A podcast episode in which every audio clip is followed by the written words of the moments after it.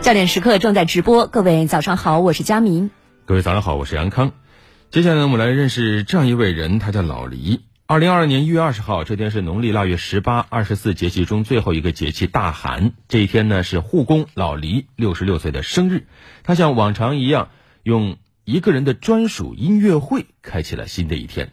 早上八点，东湖之滨，一位轮椅上的老人被宽厚的棉被包裹着，一旁的老黎呢就拿出音箱，握住话筒，为这位老人演唱啊他新学的歌曲《梦中的蝴蝶》。几曲唱罢，老黎走向轮椅，一边为这位老人擦拭口水，一边还和他商量说：“今天咱们再跳支舞。”路人围拢过来，有人猜测他们是伯牙子期氏的挚友，感慨一生得此挚友足矣；有人以为他们是病床前的父子情深，点赞久病床前有孝子。十六年五千八百多个日夜，二十四小时的陪护，其实他们只是病人和护工的关系。今日面孔，让我们一同来听听护工老黎的故事。身边的人。动的是今日面孔。黎成林和程明常被认为是父子，一个沉默的老人常年坐在轮椅上，另一个多年如一日的推他去东湖散步、拉二胡、跳舞。护工黎成林和他唯一的病人已经互相陪伴十六年。二零零三年，四十九岁的程明因心肌炎昏迷，大脑皮层坏死，被诊断为植物人。此时只读过小学的黎成林刚从农村进城，不怕累的他接下了这份二十四小时陪护病人的工作。找那个干了几天不干了，找这个干了几天不干了，日夜吵，这个岗还是蛮重的，一天到晚没有空。因为我从他开始病的时候是，呃，想把他救过来，用用最后最最好的办法，于是把他走走走走走走到没有没有空的时间，拉二胡、唱歌、音乐是对他有好，对对病人、对植物人是有是是有好处的，嗯，我所以我就坚持把他拉二胡、唱歌，一直到现在。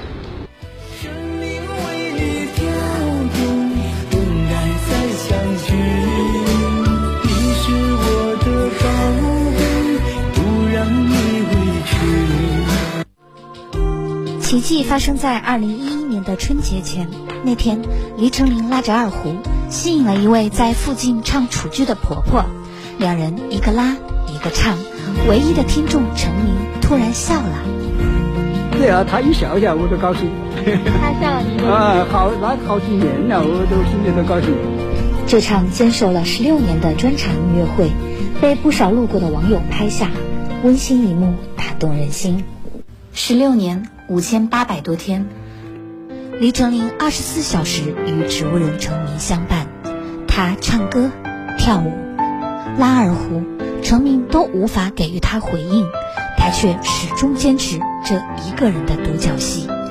黎成林没有社交，没有生活，甚至没时间操持儿子的婚礼。家里完全放下了，我一直到现在，我的家我还找不到。我的儿子，儿子结婚了，都几几年了。叫我到他家里去，要是没有我老婆，我家人领导我去不了。头两年没有回去，头两年第第一年没回去，第二年回去一天，在就是过年回去吃个年饭，初一的就来了。觉得你这一人生过得成功吗？就是照顾他，就是一直成功啊。嗯，那么是不成功的？我病，我我我我走的病，我我我做事就是这一个。去年，黎成林的工资涨到了一百六十元一天。十多年来，他每月工资全上交给妻子，自己每月只留一百元。他爱吃苹果，但只买打折的、皱了的苹果。尽管如此，当有病人家属以高价来挖他时，黎成林却果断拒绝。出多高的价呀？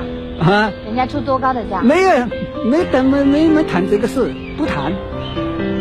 不管出来，不管出什么几高的价，我都不不不去。不去的原因是什么呢？为什么原因？我跟他有感情了，我就不能离不能不能离开离开他就完了。我我太稳定了，我年纪大了，我已经渐渐的搞不动他了，你搞不赢他了，我搞不赢他了，我抱不动了。他他一一百多斤，我这九十多斤。他哪天突然清醒认得你了，看不看那一天？他早就认得我。他我一找到他心都慌了。嗯，护工老黎啊，笑声确实是触动人心。他照料这位植物人病患十六年，每天带他去东湖，在湖边给他拉二胡、唱歌、跳舞，这样一个故事啊，在春节前夕，真是尤其让人感动。是的，照顾完全不能自理的病人，其实并不是一件轻松的事儿。老黎和病人本来素不相识，只是在一份职业关系当中发生了联系，却是十六年如一日。不但在身体上给予了精心的照顾，更是通过自己的歌声，坚持不懈的为病人注入生机与希望。嗯。护工这个职业呢很辛苦，也没有什么令人羡慕的职业光环。从业者本人呢或者病人家属，往往就停留在照顾病人基本生活需求的这样一个层次上。然而像老黎这样十六年坚持不懈，用一个生命的起舞去照亮另一个生命，一个生命的热量去尝试唤醒另一个生命，这样用心浇灌的职业生涯，有什么理由不闪闪发光呢？如今中国正在进入老龄化的社会。护工、家政等照顾他人的职业需求量正越来越大，品质的需求也越来越高。所以说，我们不但需要重新的认识这样的一些职业，也需要重新的认识这样的一些职业他们的意义与内涵。老黎在这篇报道里说：“说我很成功。那我们相信，除了赚钱养家之外，能够获得职业带来了心灵喜悦，得到人生价值的展现，这样的职业就是闪闪发光的职业。这样的从业者也是令人尊敬、让人感动的奋斗者。”